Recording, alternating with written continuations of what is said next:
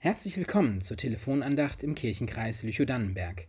Mein Name ist Frederik Holst, ich bin Diakon und komme aus Kollmorn.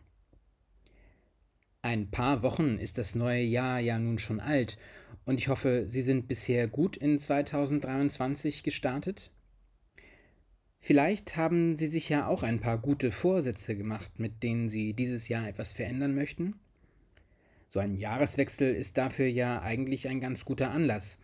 Man kann die alte Jahreszahl und alles, was in dem Jahr nicht so gut gelaufen ist, hinter sich lassen und mit dem neuen Jahr einen frischen Start wagen und versuchen, Dinge anders zu machen. Aber oft klingt das dann doch einfacher, als man sich das so vorstellt. Der Mensch ist ja ein Gewohnheitstier und kaum etwas lässt sich so schwer abschütteln wie eingefahrene Gewohnheiten. Um neue Gewohnheiten im Alltag zu verankern, so sagt man, muss man sie bis zu 66 Male wiederholt haben, damit sie sich bei uns einnisten können.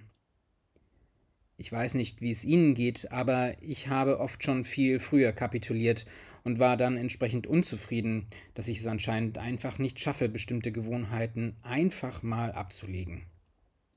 Gut fühlt sich das nicht an. Im besten Fall verschiebt man den Versuch dann auf den nächsten Jahreswechsel oder lässt es noch schlimmer einfach ganz bleiben. Aber kurz vor dem Jahreswechsel gibt es da ja noch etwas. Genau, Weihnachten, die Geburt Jesu Christi. Jesus kommt in die Welt und lädt auch uns ein, unser Leben neu werden zu lassen. In vielen Geschichten und Gleichnissen erzählt er, wie wir uns und unser Leben verändern können. Auch die Veränderung in diesen Geschichten ist oft kein Sonntagsspaziergang, die Menschen müssen sich und auch teilweise ihre Umgebung überwinden, um Veränderung in ihrem Leben zu erfahren. Daran kommen wir wohl nicht vorbei. Jesus zeigt uns keine Abkürzung. Er ist nicht der Türsteher, der seine Kumpel zuerst reinlässt. Aber anders als der Jahreswechsel gibt Jesus uns immer wieder die Möglichkeit, es noch einmal zu versuchen, die Chance für einen Neuanfang so wie bei dem Gleichnis vom verlorenen Sohn, der von seinem Vater mit offenen Armen empfangen wird, obwohl er doch buchstäblich alles verspielt hat. Schon früher als Kind und auch jetzt, wo ich selbst Vater bin, rührt mich diese Geschichte wirklich sehr. Denn sie macht die bedingungslose Liebe Gottes, zumindest für mich, so deutlich wie kaum eine andere in der Bibel. Egal, was man sich vorgenommen hat und dabei gescheitert ist, für Gott ist das längst nicht so wichtig wie die Tatsache, dass wir die Hoffnung nicht aufgeben und es noch einmal probieren. Er freut sich darüber wie ein Elternteil über ein verloren geglaubtes Kind. Und ehrlich gesagt, worüber könnte man sich mehr freuen?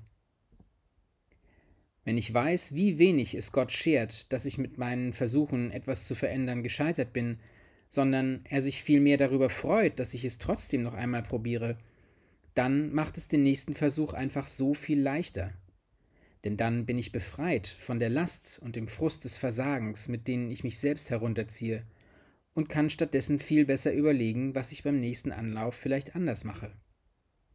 Und für diesen neuen Anlauf muss ich dann auch nicht bis zum nächsten Jahreswechsel warten, sondern kann ihn angehen, wenn ich wieder die Kraft dafür habe.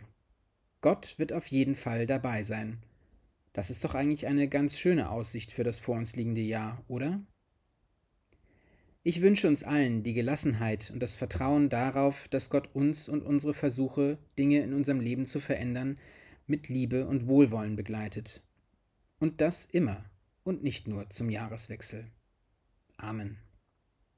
Ich wünsche Ihnen einen gesegneten Start in die kommende Woche und bleiben Sie gesund und behütet. Bis zur nächsten Telefonandacht.